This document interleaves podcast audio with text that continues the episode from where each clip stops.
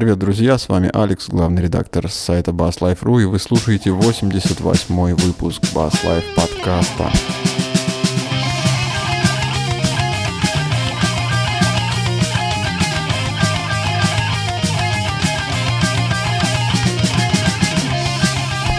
Сегодня мы собрались с Пашей Белинским, чтобы, как всегда в это время, поболтать на различные околобасовые темы. Паша, привет! Всем большой привет!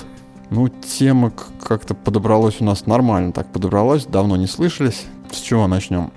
Ну, давай с доброй, с доброй старины, с самого алдового баса. По-моему, отличная тема.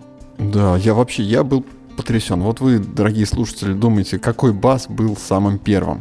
Все свои варианты пишите в комментариях к данному подкасту. Ну, я вот, например, был просто уверен, что это Precision Bass от Fender, потому что кучу статей про это читал, ну, еще там лет 10 назад, когда начинал интересоваться всей этой басовой движухой, когда появился у меня интернет нормальный. Но оказалось, что не все так просто. Оказывается, врали нам наши западные партнеры. Не Fender первым был, тебя как поразило это? Но ну, это не новость на самом деле, ну, весть, которая дошла на, до нас с страниц журнала Guitar World. Да, скажем так, это такая очень правильная историческая заметка, которая наконец-то вводит все на место и расставляет по полочкам. Я вообще думал, что это будет а, в сторону Рикенбейкера. То есть, э, так как они первые создатели звукоснимателя, то и, наверное, и к первому басу можно обратиться и к ним. Ну, как бы в моем понимании Рикин это один из старейших басов, на которых лобали буквально все, поэтому... Я знал про Precision, ну, я почему-то думал они, что в районе параллели. Ну, я нарочно не читал историю, а тут вот, нате, здравствуйте. Прям фирма Audiovox и на слуху, и даже неизвестны одновременно. Странные ребята. Так что, оказывается, речь идет о поле Ха Тутмарке, который фактически создал современную электрическую бас-гитару, то есть включая звукосниматель, гриф и даже всю математику ладов, расположение головы грифа и даже подобрал колки к этому делу. То есть, Нет, ну, блин, здравствуйте. Я так понимаю, что лады и колки до него были известны, а вот то, что... Нет, был... но математика, расположение, все-таки... Ну, слушай, э, я сомневаюсь, что обычные, допустим, там, лайт джамбо или там лайт обычные порожки, даже медиум, их, ну, не часто ставят на классические басы, все-таки их немножечко делают толще и жирнее, ну, не во многих. Поэтому тут уж извини, об этом тоже стоит подумать. А по поводу грифа, ну, тут да, возможно. Но все же он первый. То есть до него делали только гитарные. То есть он разработал в принципе всю архитектуру, технологию и математику. Поэтому, ну, тут уж извини. Тут как ну, бы все-таки он, ну, он батя. А дело-то было вообще в 1936 году, то есть это вообще где-то лет за 15 до Фендера. Фендер-то, по-моему, где-то в 50-х, в 51-м, что ли, выпустил свою серийную гитару, свой серийный бас. А Паул, он вот в 36 году экспериментировал со звукоснимателями. Была у него своя конторка, которая называлась Audiovox.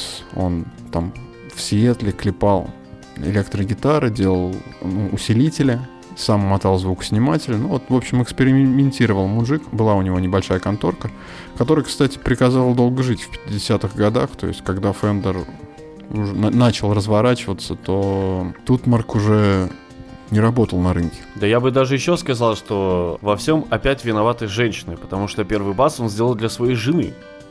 То есть, mm-hmm. можешь себе представить, что вообще всему причиной была опять и, женщина, и именно ради его жены, которая, в принципе, играла в каком-то амсамбле смежном с ним. Ну, то есть они там, развлекались таким образом вместе. Вот, у каждого свои развлечения. Ха. Я, как гордый обладатель женщины-музыканта в своей семье... Ну, не басистки же. Ну, да, понимаешь, у всех свои недостатки, не надо. Да, я согласен, басизм это не порог, тут без вариантов. То есть я в это легко могу поверить. К слову, А еще этот друг э, сделал, по сути, помимо ряда гитар, он еще и сделал э, небольшой усилитель, который был рассчитан именно специально под эту бас-гитару. А, усилитель бесконечно потерян, он был чуть ли не в одном или в двух экземплярах, э, один вообще чуть ли не подарился своему другу, но их не существует в истории, то есть пытались навести справки, а, а именно историк и писатель Питер Блэха, который в принципе и достал эту самую гитару, увидел увидел ее, услышал, еще и плюс нашел на eBay, которую, кстати, продают за почти 24 тысячи долларов. Я понял, продали. Ушла с молотка. Все, ушла в Ну, да, то есть новость-то в том, что как раз вот Guitar World написал, что тогда продали на eBay гитару, самую первую в мире, по вот информации Питера. Линейку, их три штуки. Да, их всего три штуки. То есть представляете, насколько для мира басизма это просто, это просто эгида, это Ну, стелла они- басизма. Они все у коллекционеров, одна в музее находится, вторая где-то в частной коллекции. Короче, вот теперь мы знаем, что Фендер врал. Не то, Это что он врал, неправда. просто... Нет, ну, знаешь, ну, все-таки первый серийный бас, это, конечно, Да, Fender, потому то есть что и тут популяризировал бас, и сделал его более или менее доступным, качественным, со всех сторон удобным, да. Но все же. вот эта поделка, она, конечно, даже с учетом возраста, ну, как-то Урал и то элегантнее смотрится. О, элегантность Урала это исключительный вид БДСМ.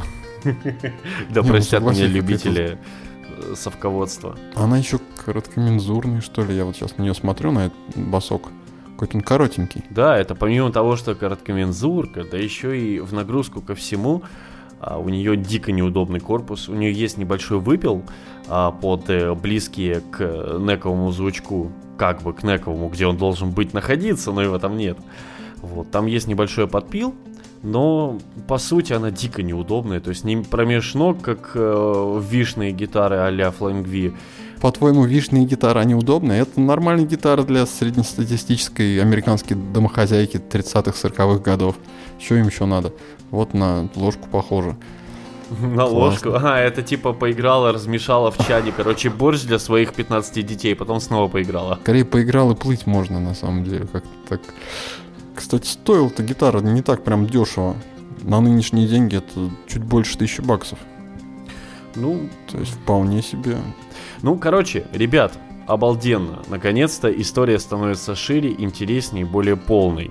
Таким образом, мы еще узнали еще одно культовое для нас имя. Фирма AudioVox и в лице человека по имени Пол Тутмарк. Фирма-то неизвестная за пределами Сиэтла, как я понял. Ну что, раньше интернета не было, газеты, хрен их куда за пределы штата, наверное, вообще отправишь. Поэтому сидел чувачок, клепался в своей маленькой мастерской гитарки, поел усилителя. Масштабировать это производство не получалось, наверное. Ну вот, все рано или поздно загнулось. А может, надоело старику. Ушел на покой. Кстати, про новые усилители. Ты слышал, да, что у по- помимо прочего, наконец-то обновился таки фрактал. У фрактал FX, помимо второй серии, появилась еще и третья. Это очень нехиленькая эволюция. Теперь их дисплейчик стал не просто монохромным, то есть, ну, условно, зелено-черно-белым, но еще и цветным. Теперь это все можно увидеть в цвете и красоте. Что сейчас такое было вообще? Это, это, это типа воу-воу-воу, посмотрите, как это все типа круто и не круто. Ну ладно, ним. Фрактал это для тех, у кого есть деньги и на кемпер, и на большие ламповые стеки. Давай поговорим о чем-нибудь более приземленном, например, о фирме Boss. GT1000, например, вышла. Ура. Да она не, по- не пойми, вышло и не вышло. У меня, знаешь, какой облом был? Ты мне прислал эту Ну-ка. новость. Я смотрю, босс анонсировал новый процессор эффектов. Думаю, наконец-то свершилось. Ребята собрались волю в кулак и выпустили очередную модель для бас-гитаристов без всяких этих GT. И тут оказывается, И что это там. очередной GT, который, который всеядный. Ну, это уже все. Да, да, это уже все. К сожалению, Босс время басовых процессоров ушло. То есть у нас был вот GT10B, например, там GT6B, э, и все. Ну, ну, там еще там пару подверсий. Но я так думаю, что время относительно узкоспециализированных процессоров прошло, к сожалению. Ну и мы такие все басисты якобы ортодоксы, типа э, шнур, басло и стек, типа больше нам ничего не надо, там в крайнем случае там компрессор или там овердрайвик. И что-то, видимо, все вот эти вот любители производить педальки что-то подзабили на нас чутка. Ну, зря, на самом деле, зря. И причем эта тенденция продолжается не только у Boss, но также и у Line 6, например. Вот. И... Я тебе сейчас расскажу.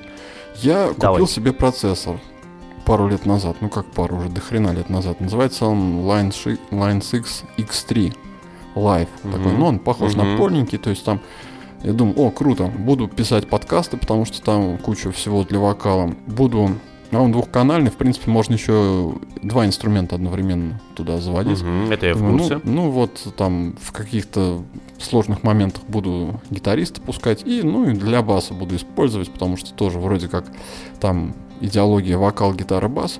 Ну и что ты думаешь? Мгм. У меня жена отжала. Офигеть. Гитаристы ужасные люди.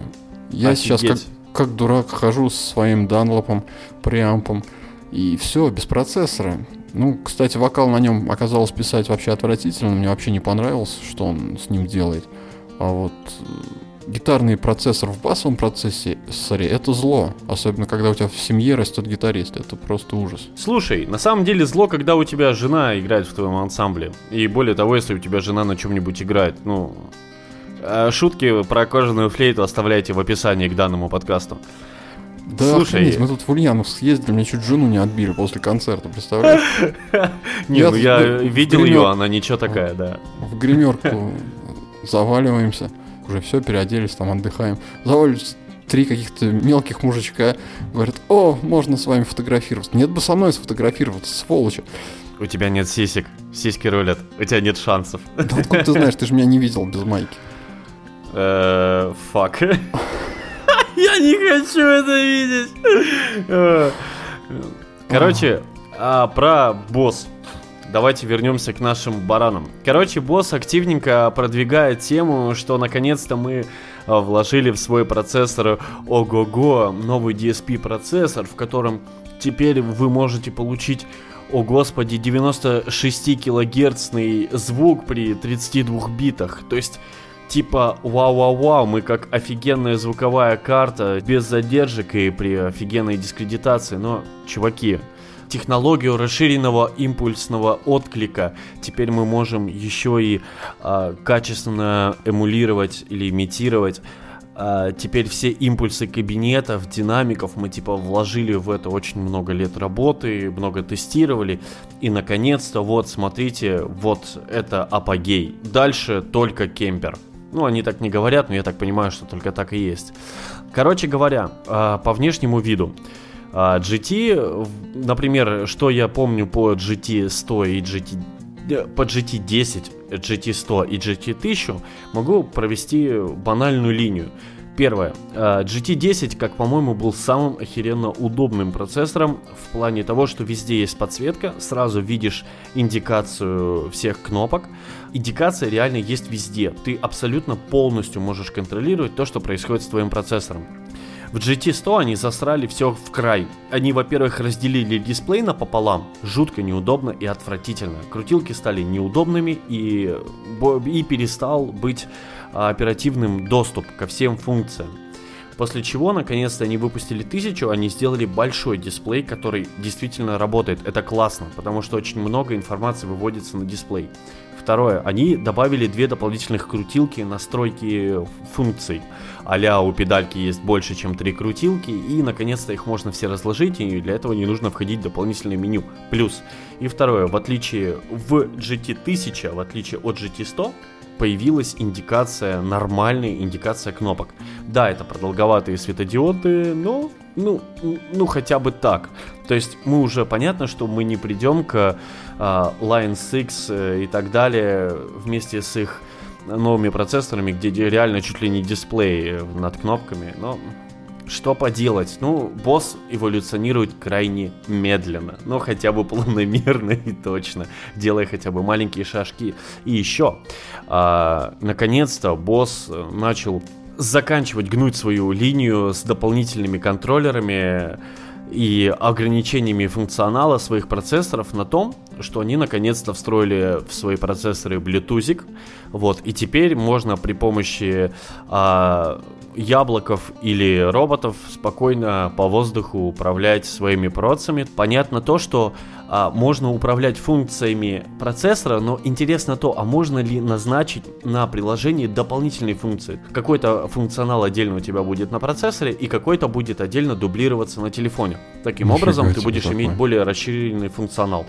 Это очень маловероятно, учитывая то, какое количество у босса дополнительного оборудования. И его тоже нужно продавать и вкладывать такой ништяк э, в устройство напрямую глупо. Ну, с маркетинговой Зачем стороны. тебе такое вообще?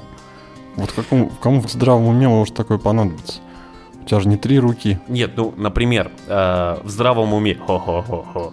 Нет, я к чему? Смотри, а, предположим, предположим, ты э, гитарист Юту, и у тебя Ну, давай, просто попробуем. груда педалек. Или, например, ты какой-нибудь любитель э, какого-нибудь трансообразного музла, и ты просто танцуешь там по педалькам постоянно. Если ты при этом являешься гитаристом Юту, но у тебя очень мало денег, или, допустим, у тебя есть варианты, когда ты можешь переключить что-то, то было бы очень неплохо, допустим, там в, между партиями, допустим, накидывать хорус, дилей, или отдельно, например, выводить тюнер, или, ну, короче, или дополнительную информацию, например, в каком положении у тебя находится относительно педали экспрессии, если, например, ты на нее э, назначил баланс между двумя или тремя петлями эффектов, и в данный момент хочется понимать, ну, или разбалансировку, или, например, там, ты панорамирование вкинул на мониторы. То есть Что-то Ну- сложно очень. Как ну, слушай, ну, я, например, угорал по такой теме, и мне было бы очень круто, если бы у меня была бы такая инфа. А так мне приходилось... Да она у тебя в кармане лежала, ты бы до нее не добрался никогда в жизни. Короче, я был бы очень рад. Ну, серьезно. Ты вот сейчас, ты понимаешь, ты расписал э, такую картинку, как будто ты вот гитарист, стоишь там на палубе Enterprise, вокруг куча огромных мониторов, и ты вот смотришь, мониторишь все свои настроечки. Да, да кому это надо? Вот у тебя есть педалька, вот жми ее и будь счастлив. Чего тебе больно-то? Ты представляешь, как сейчас сколько различного постхардкорного гитарного мира сейчас э, сгрустнулось и глазками такое, ну ладно. Вот. Короче, не знаю, но вот в плане, допустим, тех же, окей, э, я понимаю, что это разный ценовой диапазон, но у тех же, например, кемперов или э, фракталов, у них реально есть дополнительные MIDI-устройства, где есть огромный дисплей, куда можно выводить всю эту инфу что приятно и удобно. Поэтому, ну, не знаю. Но здесь есть большой дисплей, может быть, как-то оперативно можно будет работать между экранами. Это знаешь, для тех, для тех, кому комбики еще, вот понимаешь, на концерт ты собираешься, взял с собой комбик Мгм. большой, там усилитель свой, ну, ну не кабинет, усилитель, процессор взял, еще монитор нужно. Класс. Глупо иметь такой процессор и тащить с собой комбик. Ну, блин. Слушай, те, кто покупает э, такие процессоры, я надеюсь, те, кто покупает такие процессоры... Ходят со своей сценой, ты хочешь? А, а, Да. Нет, э, я, например, покупал себе такой процессор, потому что мне впадло было таскать за собой весь став. Поэтому я весь Ну, свой став настроил через один процессор. И мне на сцене хватало только одного процессора. То есть я реально а, вгонял вместо микрофонов два XLR и спокойно выдавал стереосигнал на пульт, и, все получали достаточно студийного качества звука. Я к тому, что нет, э, вопрос только о том, ну, опять же, удобство. Кстати, про цену я ничего вообще не нашел. Сколько будет стоить, когда продаваться, где? Ну, Я подозреваю, что он должен быть э, наравне со всеми процессорами данной линейки, поэтому это будет в районе от 800 до 1200, и то это, я думаю, маловато. Ну, плюс э, доставка, плюс на пиво, я думаю, в Рашке дешевле, чем за 70 его точно не возьмешь. Понятно. Как и любые процессоры в последнее время. Хотя, в принципе, все понемножечку дешевеет. Конечно, очень натужно, тяжко, но потихонечку все начинает дешеветь. Да, таких цен, когда поднятия не будет, но все ощутимо скатывается потихонечку к приемлемым. Ну, около приемлемым чё- ценам. Я не знаю, в какой России ты живешь, у нас все как было, так и есть.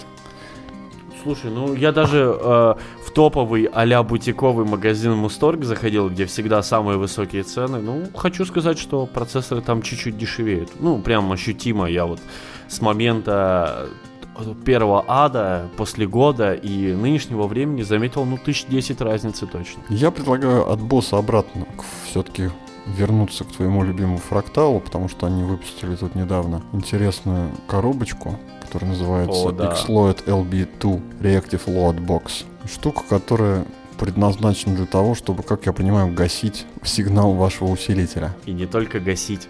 Его можно не только использовать как аттенюатор, но также и использовать как корректор.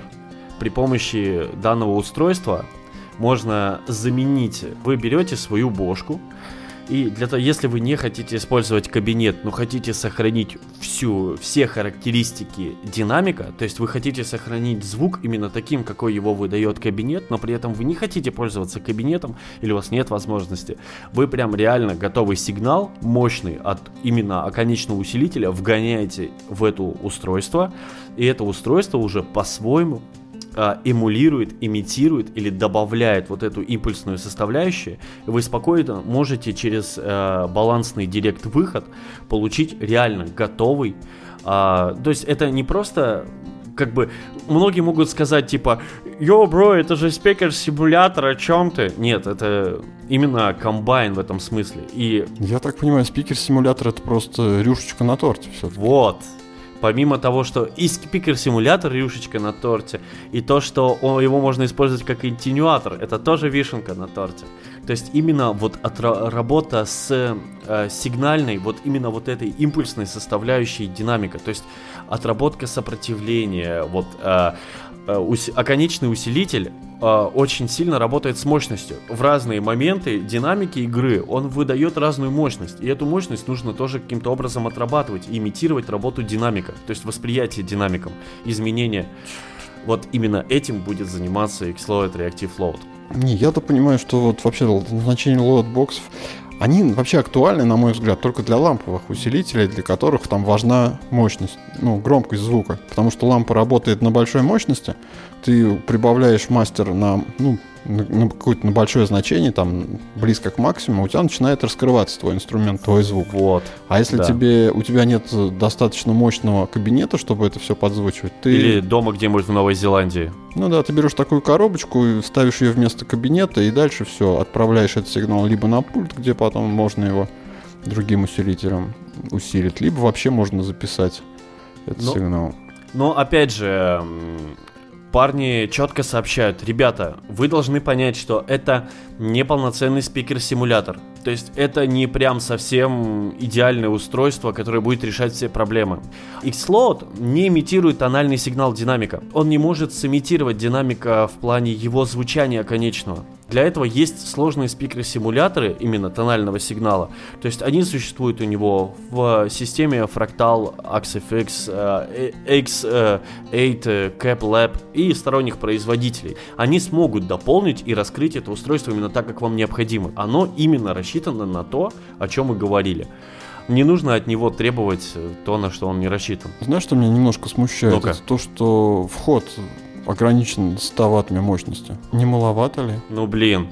Ну, во-первых, начнем с того, что во многих усилителях, даже там, начиная от каких-то гипермясных, заканчивая более или менее лайтовыми, м, если мы не говорим о каких-то страшных усилителях, у них есть встроенные аттенуаторы. И либо выходы на разного типа кабинеты, то есть несколько выходов. То есть выходы там на 600 ваттный а, кабинет, на 200 ваттный кабинет. У старших моделей, у топовых, например, а, я, я почему-то более чем уверен, что а, люди, не имеющие топовый кабинет, ну хотя тоже, с другой стороны, 400 долларов стоит данная коробочка. Эту коробочку могут себе позволить многие, но, но не только лишь многие, да, смогут. Я не могу. Короче говоря, э, коробочка дельная. И работать она будет четко. Это раз. А во-вторых, э, не забывай то, что ребятки еще кое-что запасли в кармане. И Fractal XFX э, не до конца раскрыли всю характеристику. Все данные данной педальки нет данной и коробочки. кофе варит. Посмотрим, может быть, они либо приставочку сделают, либо допилят ее, либо это же сейчас она уже доступна в продаже, но я так понял по их присказке, что еще будет вторая версия, может быть для сверхмощных усилителей. Так она и так вторая, третья. Или двойка тут не версия. Ну, может быть, э, LB2S или LB2+. Ладно, ладно. Но серьезно, еще, кстати, у здесь есть очень крутая крутилка Voicing, э, на которой они прям делают прям огромный акцент, э, которая якобы подводит э, поведение динамиков к реальным.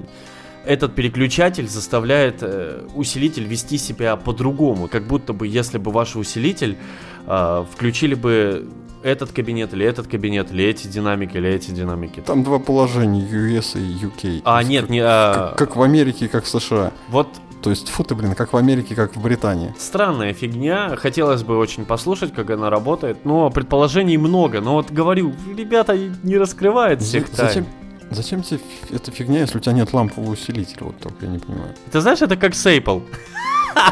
Если у тебя есть фрактал, то у тебя уже нет лампового усилителя, скорее всего, потому что ты забил и купил какой-нибудь оконечник просто транзисторный и счастлив с ним. И то не факт. Скорее всего, те, кто имеет фрактал, э, имеют хорошие мониторы и вообще не парятся по поводу усилителей. Вообще, вообще играть в наушниках, Или, ну, или играют в мониторы там ближнего или дальнего действия, там, неважно. Ближнего или дальнего поля, сори. Коробочка для тех, кому она нужна. мы описали целевую аудиторию этого устройства. Коробочка для тех, кому она нужна. Гениально.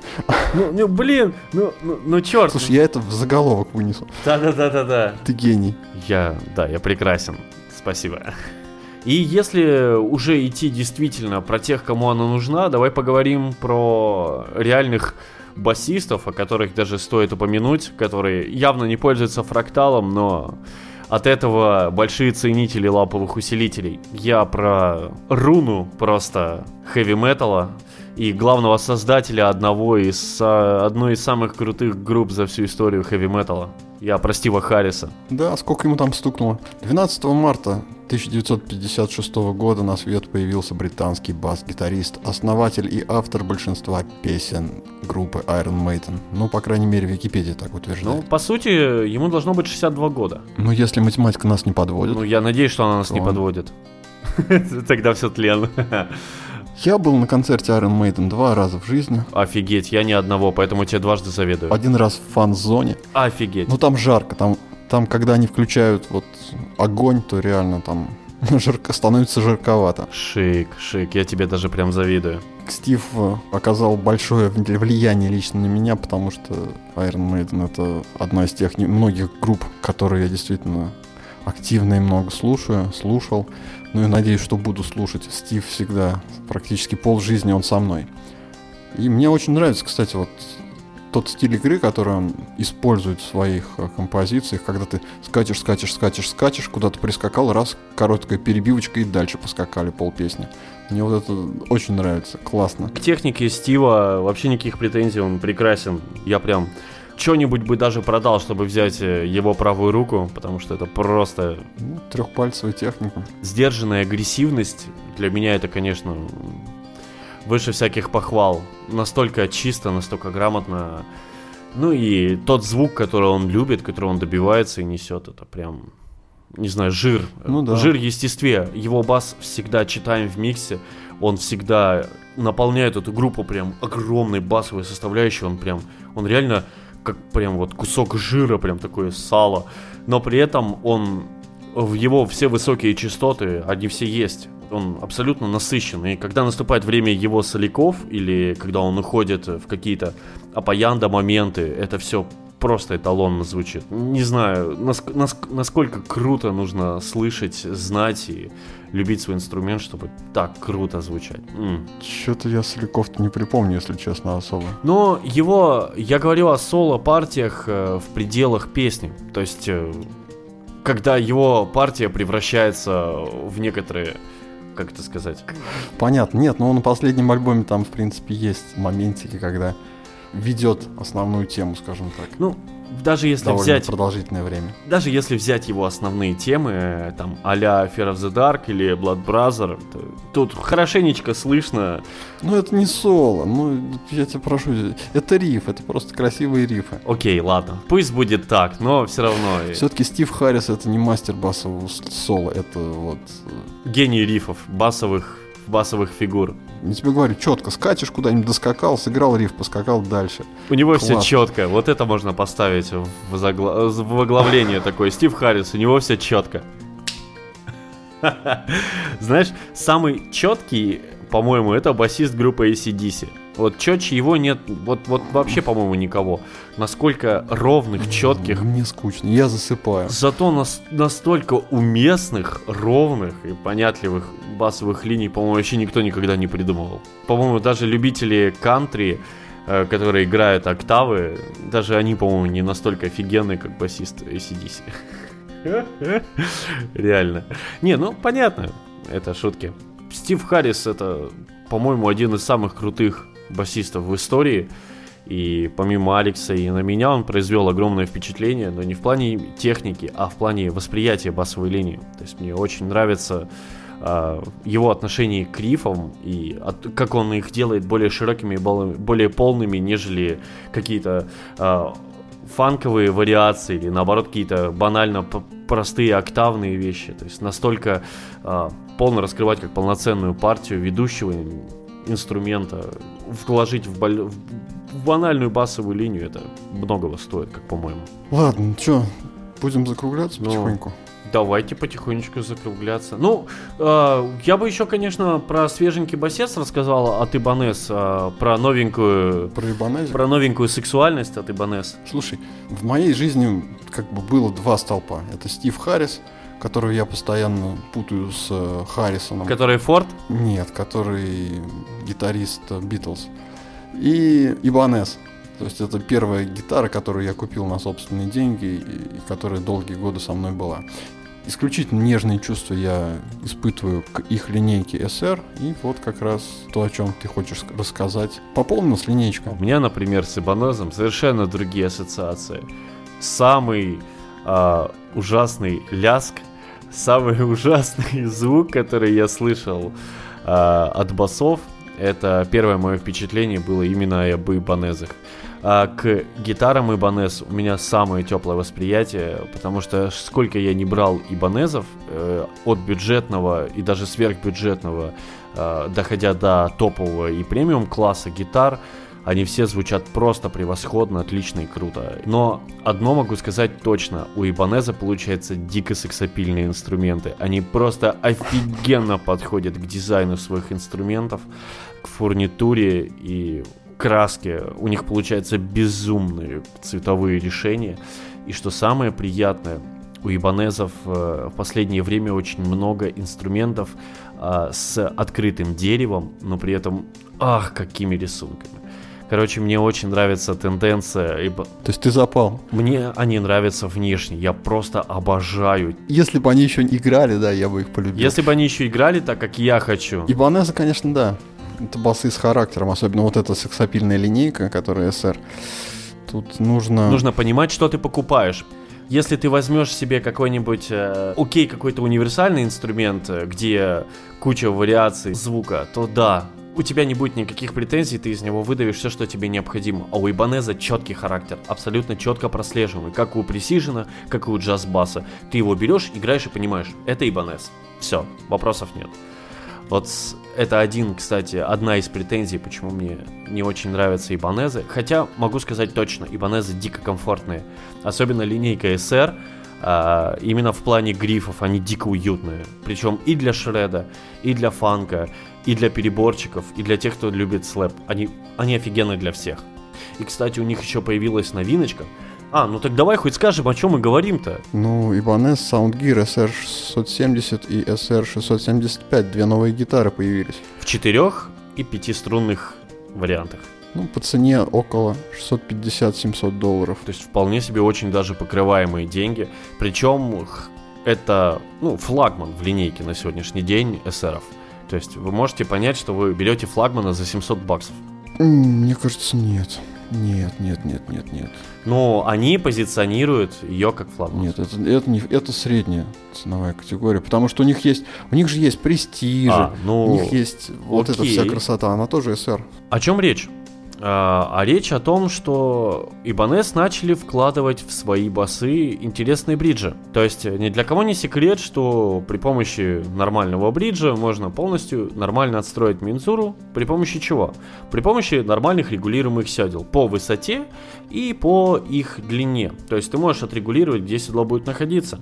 Так вот, эти ребятки оснащены новыми бриджами, то есть B500 и B505, ну, для 4 и 5 струнной версии соответственно, в которых теперь есть регулировка и по сближению струн между собой. То есть, помимо прочего, вы еще и струны можете сделать чуть-чуть ближе или чуть-чуть дальше друг от друга. То есть, если вы, например, дико любите Ибанес, но вам вы очень много играете переборов, окей, пожалуйста. Или, например, вы играете медиатором, и вам не нужны такие огромные расстояния. Окей, приближайте их.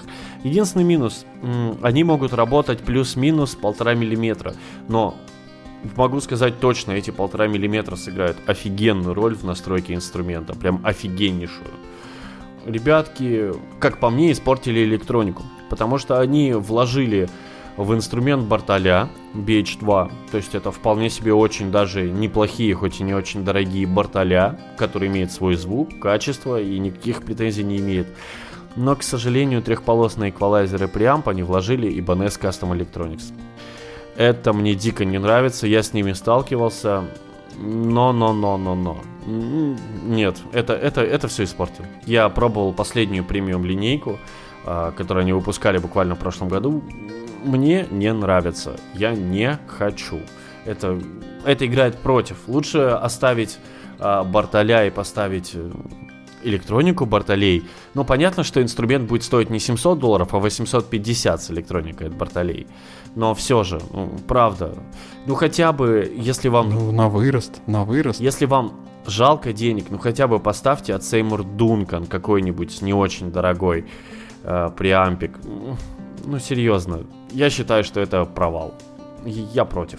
Ну, купишь и поставишь, в чем проблема-то? Знаешь, для 700 долларового инструмента, да, это круто. Но все равно, вот, я не знаю, я, я не люблю преампы и Банеза. Вообще не люблю. Короче говоря, а, приблизился скажем так, уже отдаляется нам куча новинок, куча всего интересного. А, все журналы просто пестрят новыми вывесками. Куча интересных новинок, о которых стоит поговорить. Мы обязательно об этом поговорим. И многие из них мы даже послушаем. Поэтому не отключайтесь от нас, э, следите за новостями. Да, мы немножечко стали выходить реже. Ну, ребят, как можем, поэтому оставайтесь с нами. 8 марта, 23 февраля, тут никак не выйдешь чаще. Да, тут просто не выходишь из состояния праздников, поэтому хочешь не, или не хочешь, приходится праздновать, поддерживать и составлять компанию. Оставайтесь с нами, не отключайтесь, э, только новые и свежие новости всегда с вами в Bass Life. Всем пока, ребята. Удачи!